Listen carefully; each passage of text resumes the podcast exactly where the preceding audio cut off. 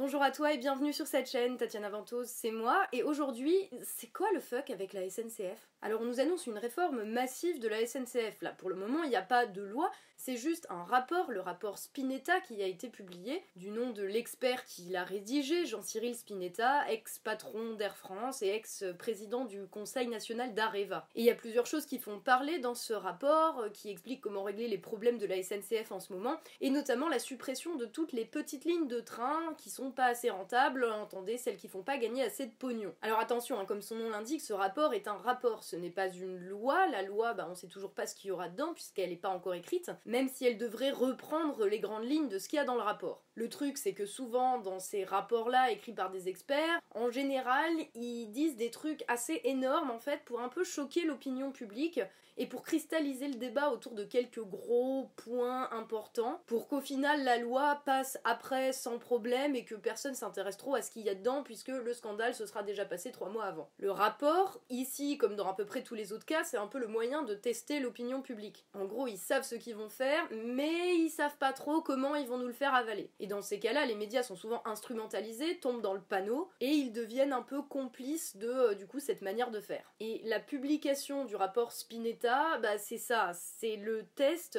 pour voir jusqu'où ils peuvent aller pour nous faire avaler les lois qu'ils ont déjà décidé qu'ils allaient faire passer de toute façon, puisque l'Union européenne notamment ne leur laissera pas le choix dans tous les cas. Mais là, du coup, ce qu'il y avait dans le rapport, qu'on entend beaucoup dans les médias, en gros, c'est l'idée que euh, la SNCF est endettée jusqu'au cou, que ce serait de la faute à ses agents, aux employés de la SNCF, qui sont en gros les rois du pétrole, euh, qui branlent rien et qui sont payés euh, vachement, avec une super sécurité de l'emploi, bref, qui ont plein de privilèges. Donc ils y vont bien à fond pour défoncer la SNCF auprès de l'opinion publique, mais malgré ça, quelques jours après la sortie du rapport, on apprend que la loi de réforme de la SNCF risque d'être passée par ordonnance, donc sans approbation du Parlement, sans même qu'elle soit votée, mais directement mise en place par le gouvernement. Ça veut dire qu'ils sont même pas sûrs de réussir à avoir l'opinion publique sur le sujet malgré les efforts considérables qu'ils déploient pour nous faire avaler ce qu'il va y avoir dans la loi au final. Attention, je suis pas là pour dire que la SNCF, euh, tout va bien, YOLO, on reste comme ça, il euh, y a aucun problème et tout, hein, c'est pas du tout ça. Mais ce qui prévoit dans la loi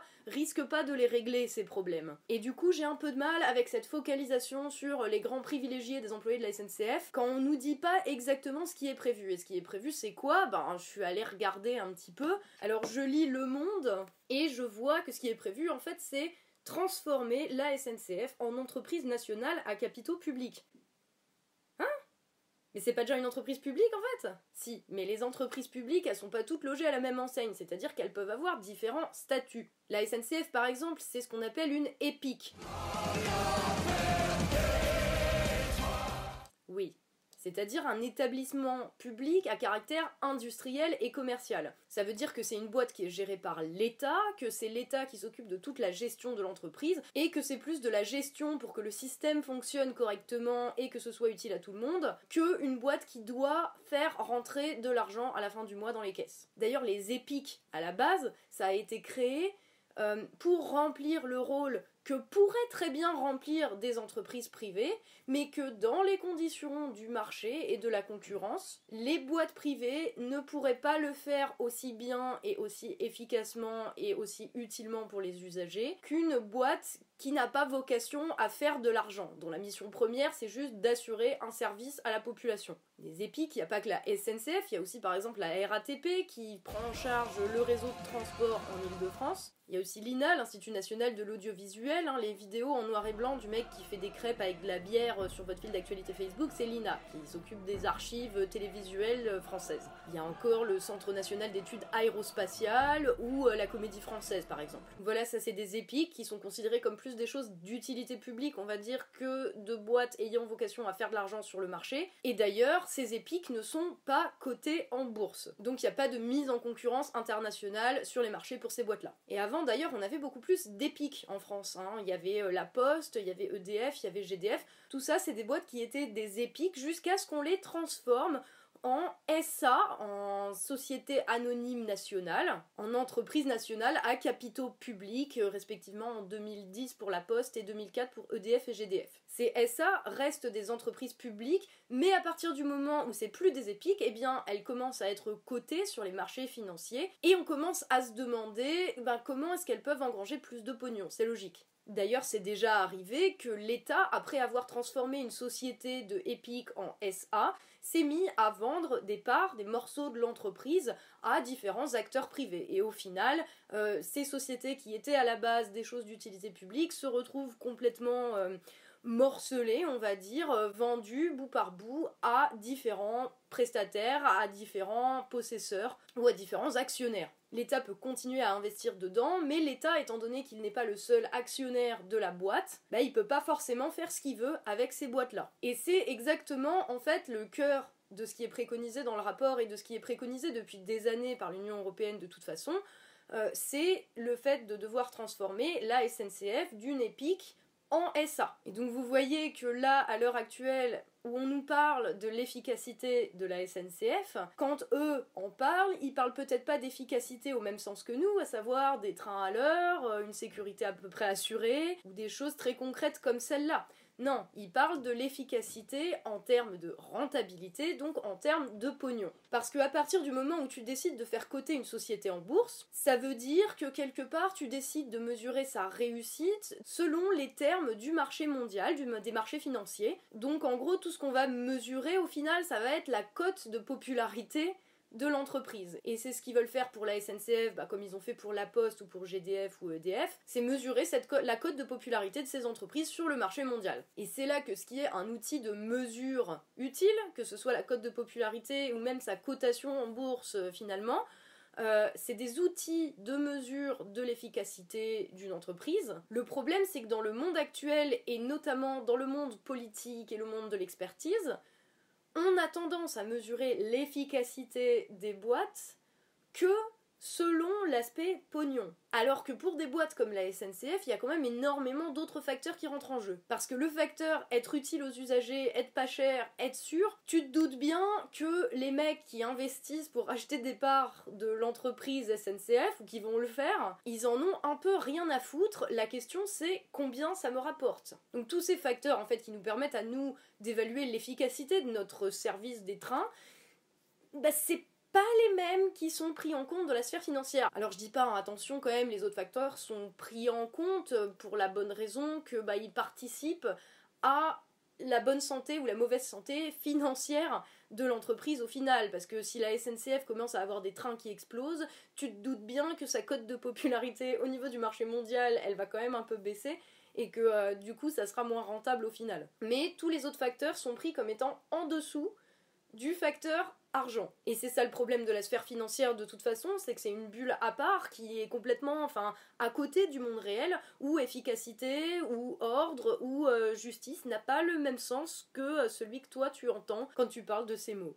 Et c'est ça le pire, c'est que sur l'efficacité réelle de la SNCF, il y aurait carrément des trucs à dire. Parce que entre les trains en retard, les trains qui sont supprimés, les trains remplacés par des bus à des heures de merde où t'arrives forcément en retard au boulot ou au bahut, mais bon, il y en a pas d'autres. Les trains qui sont complètement bondés parce qu'ils ont mis que deux voitures pour le seul train qui fait Vierzon-Paris un lundi de Pâques. Ou genre, t'as là quand même la moitié des gens qui restent sur le quai et les autres qui se font écraser ou qui se coincent dans le porte-bagages. Hein. Quand il y a plus de TER, donc du coup, faut que t'ailles à la gare TGV et la navette, elle coûte de plus en plus cher à chaque fois que tu la prends. D'ailleurs, de toute façon, le train, t'as l'impression qu'il te coûte vachement plus cher à chaque fois que tu le prends, mais genre méchant. Le week-end dernier, je suis allée en Meuse voir ma mère et euh, le retour Meuse TGV Paris, il n'y a même pas une heure de train, il coûtait 159 euros. Laissez-moi vous dire que je suis pas repartie le dimanche soir. Puis quand il y a plus personne au guichet de ta gare et qu'il y a même pas de sécurité quand tu rentres le soir, du coup c'est super craignos. Et alors en plus, pour couronner le tout, si tu te tapes le jour de grève, ouais, ça commence à être beaucoup, ça commence à faire chier là. Moi en tant qu'usager, hein, je vois ce tableau là, je me dis mais on se fout de notre gueule quand même un peu. Il y a un autre truc qui cristallise énormément de colère dans ce rapport, et je comprends pourquoi, euh, c'est la volonté de supprimer toutes les petites lignes ben, qui rapportent pas assez de pognon. Ça, c'est en image à peu près euh, les lignes qui sont sur la sellette qui risquent de dégager. Donc vous voyez que ça en fait un certain nombre et que ça va encore faire en sorte de nous enclaver encore plus dans nos territoires. Si on n'a pas la chance euh, d'avoir une voiture ou de pouvoir payer euh, la navette, le TGV, Enco. Et puis en plus derrière ils viendront nous dire de prendre les transports en commun parce que la voiture ça pollue, mais s'il y a plus de moyens de transport, tu veux qu'on se déplace comment? À cheval?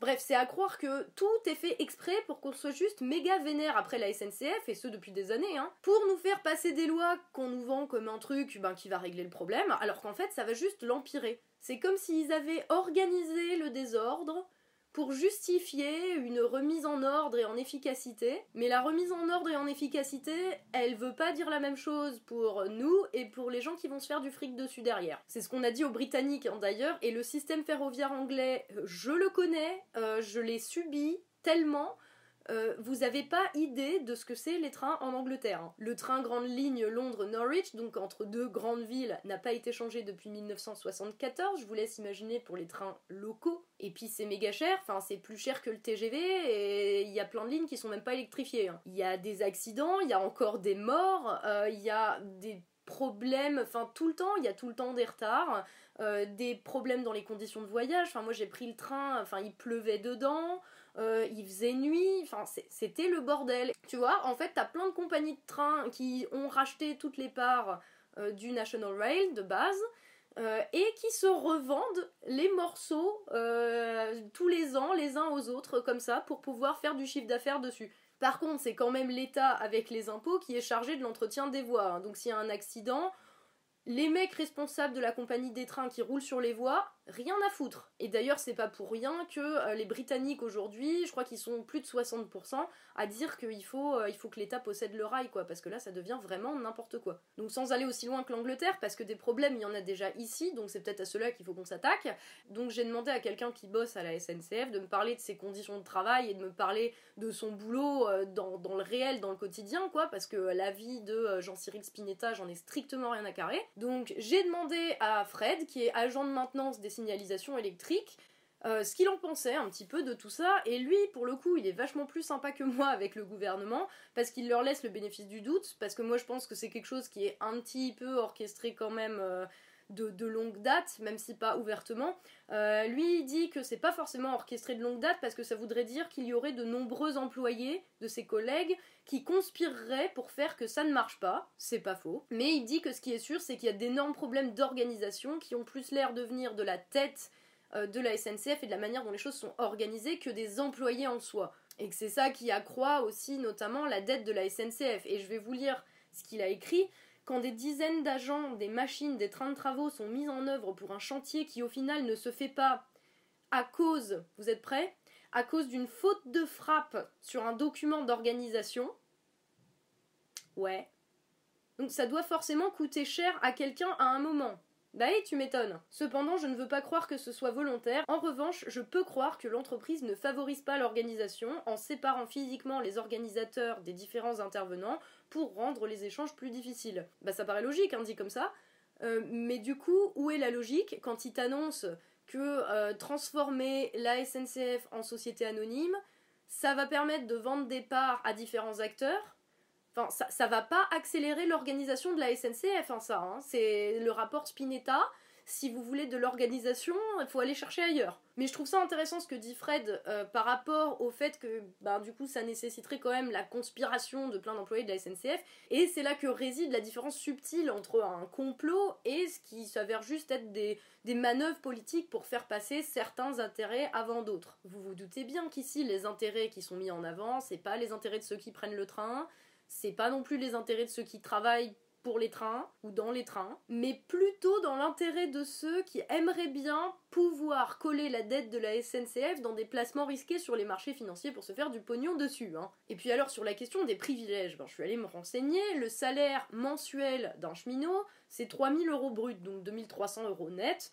Euh, pour un temps complet. Ça, c'est le salaire moyen d'un mec qui bosse dans la SNCF. Le salaire moyen des Français employés dans le privé, c'est 2900 euros brut, soit 2230 net. C'est pas non plus la différence de salaire ultime, quoi. Puis après, il y a différents niveaux de salaire aussi, évidemment. Un contrôleur, par exemple, il va toucher 2400 euh, euros brut, donc 1800 net. Je trouve pas ça non plus déconnant. Après, euh, Fred, par exemple, lui, il parle de ces avantages-là aussi. Et il dit notamment que c'est la sécurité de l'emploi en fait qui est vraiment un plus, surtout dans le monde actuel. Et si tu regardes de plus près, ben c'est un peu vrai quoi. À l'heure où euh, c'est de plus en plus difficile d'obtenir un CDI, ben quand tu vois qu'il y a des gens qui ont la sécurité de l'emploi et qui peuvent partir en retraite à taux plein à 60 ans, s'ils ont fait leur 41 et demi annuité, comme tout le monde hein, bien sûr. Euh, vu en plus le prix des trains, quand tu te dis qu'il y a des gens qui le prennent gratuitement, bah ouais, enfin c'est normal en fait de rager et de se dire euh, ouais ils sont quand même un peu privilégiés. Sauf que c'est relatif et que c'est pas non plus la fête du slip chez eux quoi. Hein. C'est juste que par rapport à nous, effectivement ils sont un petit peu mieux lotis. Enfin par rapport à moi surtout, mais en même temps par rapport à moi n'importe qui qui est pas auto-entrepreneur il est privilégié, ça fait beaucoup de monde. Hein. C'est juste qu'il y a différents niveaux de plus privilégiés que toi. Hein. il y a euh, ton voisin cheminot à 1800 balles par mois, et il y a euh, les patrons de la SNCF, comme la dernière patronne de la SNCF, euh, Florence Parly, qui a touché 52 000 euros par mois quand elle était à la direction de la SNCF, 413 000 euros net entre janvier et juin 2017, en plus des centaines de milliers d'euros qu'elle a touchés parce qu'elle siège à des conseils d'administration de grosses boîtes. Ah oui, c'est sûr, ça c'est un niveau de privilège au-dessus. Hein. Et Florence Parly, elle devient quoi? Ah ben elle est ministre Elle est ministre des armées, pas des transports. Alors tu vois, on te bassine toute la journée avec euh, ton voisin cheminot qui gagne 1800 balles par mois et qui a le droit de prendre le train gratos. Je pense quand tu passes tes journées euh, dans les trains, déjà t'as pas forcément envie de le prendre le week-end, mais passons là-dessus. Donc ça, c'est des privilèges. Mais par contre, euh, la présidente de la SNCF qui touche des centaines de milliers d'euros parce qu'elle est au conseil d'administration de différentes entreprises et qui ensuite se retrouve au gouvernement, machin, là, chut, faut pas parler de privilèges. On te dit, il faut surtout pas en parler. Et encore une fois, il y a une différence de niveau de vocabulaire entre les gens qui ont réellement des privilèges et nous. Et moi, tout ce que je vois, c'est que dans tous les cas, on va se faire niquer, les gars. Parce que le rapport Spinetta, hein, outre la suppression des lignes, la transformation de la SNCF, de son statut, machin, il préconise d'augmenter les tarifs low cost. Parce que vous comprenez, 10 euh, à 25 euros le billet Wigo euh, Strasbourg-Paris, c'est jugé trop bas. Il veut absolument augmenter les prix des trains low cost parce que sinon ils sont pas assez chers pour être viables. On voit encore une fois où est la focalisation, bien sûr. Et il propose aussi de créer différents tarifs dans les trains. Le tarif affaire qui serait beaucoup plus cher que les billets de train d'aujourd'hui. Donc l'idée c'est de faire payer plus cher aux gens qui prennent le train pour aller bosser. Logique pour pouvoir baisser les tarifs pour les voyageurs loisirs, les voyageurs occasionnels qui prennent le train euh, pendant les vacances ou pour le week-end. Moi je trouve quand même que par définition, si t'es voyageur occasionnel et que tu prends le train pour autre chose que le boulot, tu vas peut-être pas forcément plus le prendre même si les billets ils sont 10 euros moins chers. Parce que pour le moment, je crois que c'est pas dans les plans du gouvernement de nous filer plus de vacances et de jours fériés. Hein. Mais ne vous inquiétez pas, puisque euh, ces changements de tarifs pourraient rapporter une estimation de la grande expertise 200 euh, millions d'euros euh, à la SNCF. 200 millions, va falloir les prendre quelque part. Et comme ça va pas être sur les bonus des actionnaires, ben ça, va être qui? D'une manière générale, je trouve que cette démarche-là du gouvernement, eh ben, elle va augmenter encore plus euh, l'isolement des gens. Elle va augmenter encore plus les inégalités parce que déjà qu'on t'enlève tes hôpitaux, euh, qu'on t'enlève tes bureaux de poste, euh, que les écoles elles sont de moins en moins adaptées, qu'il n'y a pas assez de maisons de retraite, enfin tout un tas de trucs, voilà, il n'y a plus personne au guichet de la gare. Donc en plus de ça, bon après c'est pas du service public mais ça participe aussi de la mort des zones rurales et des petites villes, c'est le fait que les commerces de proximité, ben ils mettent la clé sous la porte et du coup t'es obligé d'aller à la zone industrielle pour faire n'importe quelle course les toubibs s'en vont. Et là, en plus, on te dit, bah, on va vous prendre vos lignes de train, hein, histoire que vous restiez bien dans votre trou. Alors, j'ai demandé à Frédéric s'il avait un message à faire passer aux usagers, à nous, en fait, et il me dit, ne voyez pas la situation du chemin de fer français qu'au travers du prisme des médias. Comme pour toutes les informations, gardez votre esprit critique et posez-vous la question de ce que vous avez à perdre et à gagner. Le train reste malgré tout un moyen de transport sûr et écologique. Ben, je peux que plus soyer à ce qu'a dit Frédéric, euh, parce que quand on essaye de nous vendre une loi aussi brutalement, avec aussi peu de subtilité, et qu'ils essayent de nous faire passer comme une évidence que les responsables des problèmes de la SNCF, ben, c'est les contrôleurs, les techniciens, les agents en général, mais qu'ils ont besoin de le rabâcher toute la journée quand même, hein, parce que c'est tellement évident qu'il faut le dire en boucle pour que ça rentre. Hein. Ça veut dire qu'ils veulent faire cette réforme très vite, mais pas forcément bien. Le fait qu'ils veuillent euh, se dépêcher, quitte à outrepasser le Parlement et les députés, ça veut dire que le gouvernement n'en a strictement rien à battre de régler les réels problèmes de la SNCF. Hein. Et dans certains cas, ben, se dépêcher, ça peut faire plus de mal que de bien. Et je pense que réformer des trucs à la SNCF, enfin à titre personnel, ça ne me poserait pas de problème. Je pense que ce serait même bienvenu pour beaucoup de gens euh, qui ont un service qui s'est dégradé depuis quelques années. Mais c'est comme pour l'école, il faut d'abord consulter les premiers concernés. Les gens qui travaillent dedans et les usagers. Au lieu de demander à l'ancien patron d'Air France de chier un rapport entre deux conseils d'administration, quoi. Demandez aux gens concernés avant de pondre des rapports euh, qui expliquent comment régler les problèmes. S'ils savent pas c'est quoi les problèmes vu qu'ils vivent pas dans ce monde-là, comment est-ce qu'ils vont les régler? C'est la moindre des choses quand tu prétends gouverner un pays. Mais même la moindre des choses, ils la font pas. Alors j'ai demandé à Frédéric s'il avait un message pour le gouvernement. Et il m'a dit, à part laisser la place à des gens qui ont vraiment envie de faire avancer l'humanité et non leurs propres intérêts, j'ai pas grand chose à leur dire.